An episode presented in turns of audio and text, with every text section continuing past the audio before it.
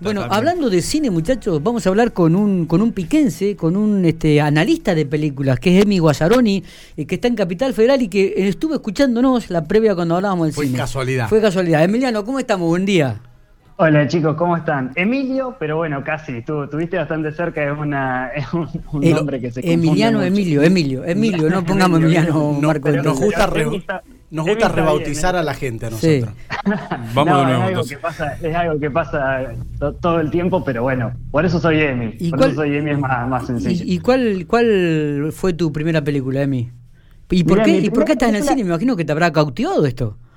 Claro, sí, totalmente. Mi primera película que vi fue una película animada que se llama Ants, que es del 98, que la vi ahí en el, en el Gran Pampa. Eh, que bueno, tengo nada, los mejores recuerdos y, y, todo el amor a los cines de Pico porque son espectaculares, tienen una, una pantalla increíble, un sonido espectacular que te hace meter en la película de lleno. Y, y de, chino, de chico siempre mi mamá me, me llevó al cine eh, y después, bueno, me, empezó a largar solo a, ir con amigos y amigas y, a disfrutar de, películas, que es, nada, para mí es una experiencia única, que, ir al cine me parece algo algo único, que no se, no se puede comparar con, elegir la película en Netflix o, en Amazon o, en plataformas digitales, sino como que te sentás, eh, te podés meter, admirar con la pantalla más grande, con el sonido más fuerte, más envolvente. Me parece que. Es, otra la conexión, ¿no, Emi? Claro, sí, totalmente. Mismo también pasa con, con las personas que tenés al lado, ¿no? Porque en el cine vos estás en sociedad, estás acompañado en un contexto. Si hay risas, hay risas en conjunto. En cambio, cuando estás solo, estás con el celu, estás, eh, te, vas, parás la peli, vas al baño, te haces unos mates, como que das más vueltas, ¿no? Lo otro es, sí, es verdad. Son dos horas completas sentado mirando una película. Concentrado, es verdad, es verdad. Este, y, desde cuándo comenzaste a, indagar y a profundizar y esto de, de, el analista de películas, ¿no? ¿Qué, qué? Y además, eh, ¿cómo se analiza una película? ¿Cuándo sabemos? Porque viste que también esto es muy personal, ¿no? Para uno puede ser un peliculón que, que me encantó y otro sí la verdad que no, no, no le encontré el sentido. Eh, tal cual, tal cual. Eh, hay, como, siempre está la, delgada línea entre, entre lo que es subjetivo, claro. Eh, que, son los gustos y lo, y, lo que a cada persona lo, cautiva o lo emociona, y después está como técnicamente cuáles son los, las buenas cosas que se hacen en una película y por ahí las fallidas o lo que lo que por ahí no funciona tan bien. Yo vine a estudiar a Buenos Aires diseño de imagen y sonido en la Universidad de Buenos Aires, sí. Eh, que es lo más parecido a lo, que, a lo que es estudiar cine en una universidad pública acá en Capital. Em, y a partir de ahí me di cuenta que miraba muchas series en ese momento, em, no tantas películas, pero ahora sí. Y digo, tengo que hacer algo con esto, porque no puede ser que esté todo el día mirando series y series y series y analizándolas para mí mismo. Entonces me contacté con diferentes páginas para empezar a escribir y, empecé a hacer reseñas de series, eh, empecé a hacer notas, después me mandaron a, funciones privadas para, ver las películas antes de que se estrenen y poder hacer las reseñas. Y bueno, así como se va dando como todo y cambiando de páginas y como nuevas propuestas y nuevas, nuevas posibilidades para entrevistar, para, para charlar con gente, siempre está bueno. Está, está. Y, últimamente, ¿qué, ¿qué, estuviste analizando y qué es lo que nos recomendarías, ¿no? Como para ver alguna serie, por ejemplo, en Netflix.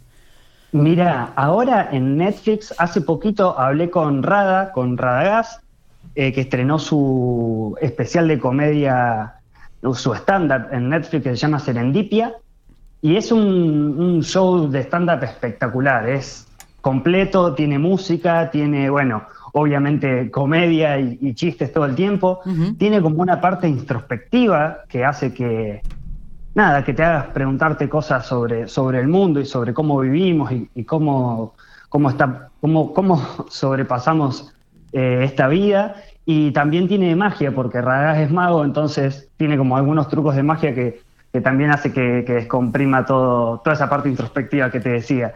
Eh, bien. Así que es eso como, como, como show eh, argentino me parece que está espectacular para, para que todos vean, porque también me parece que está bueno apoyar eh, la industria nacional. Totalmente, totalmente.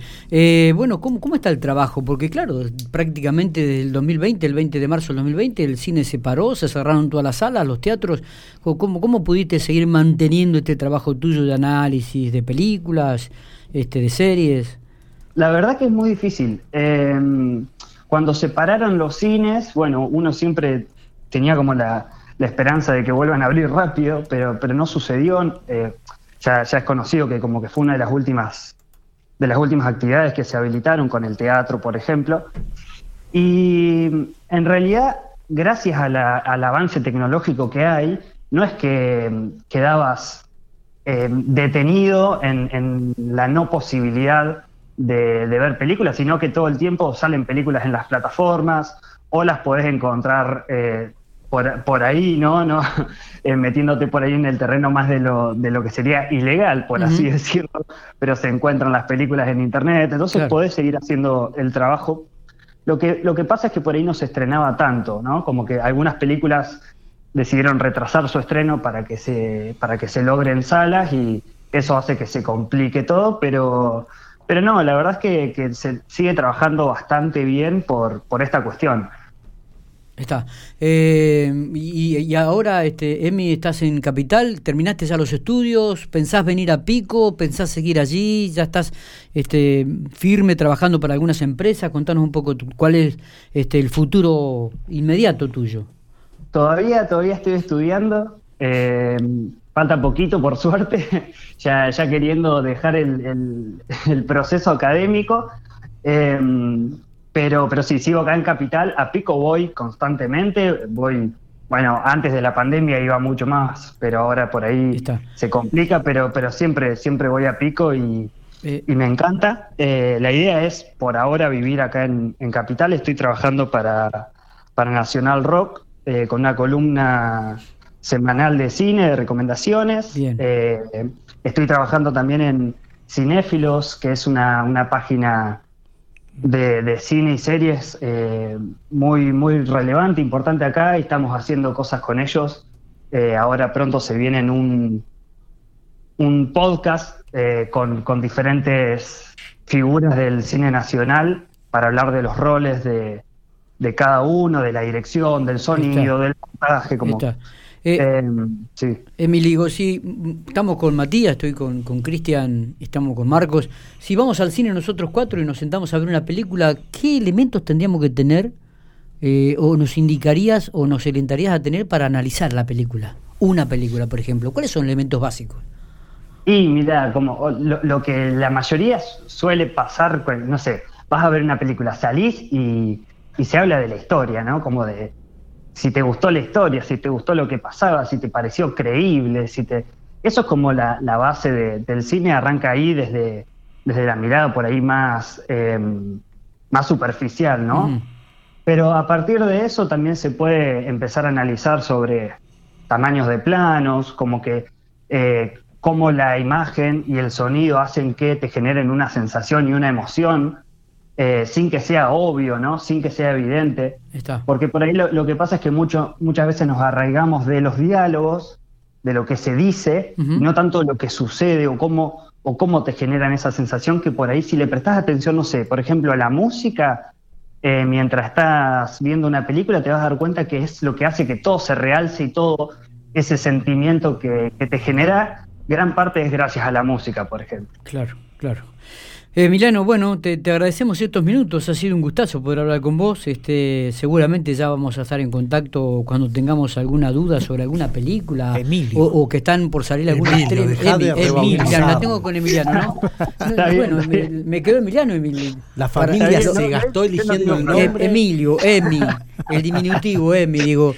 Eh, seguramente cuando tengamos algún estreno te tendremos ahí en, los micrófonos de Infopico Radio como para que nos des y nos oriente y aparte guíes un poco a la gente que le gusta el cine y que puede ir a ver la película. Así que gracias por estos minutos eh, y esperamos que bueno, puedas concretar todos tus sueños y, seguir trabajando en este ámbito que realmente veo que, que sos un fanático y que te gusta. Muchísimas gracias chicos. Cuando esté por allá puedo pasarme por por el estudio y charlamos un rato. Totalmente. ¿Tenés alguna red social que quieras decir o algo para el que le interese y te quiera seguir? Me parece que estaba buenísimo también eso, que puedas decirlo. Sí, si me quieren seguir en, Instagram, soy el Emicine. Eh, Viste, saqué todo lo de Emilio, Emiliano, porque quería hacer un quilombo a todo el mundo. Eh, porque la gente que me quiere me dice el Emi, así que, eh, bueno, voy, voy, voy por ese lado. Eh, así que sí, si me quieren seguir, siempre hay novedades nuevas, recomendaciones todo el tiempo y estoy trabajando mucho, mucho en las redes. Perfecto. Saludo para, me imagino, para la familia que te estará escuchando. Obviamente, obviamente, les mando un, saludo grande a todos, a mi mamá sobre todo. Emi, abrazo grande, éxitos. Un abrazo a ustedes, chicos, hasta luego.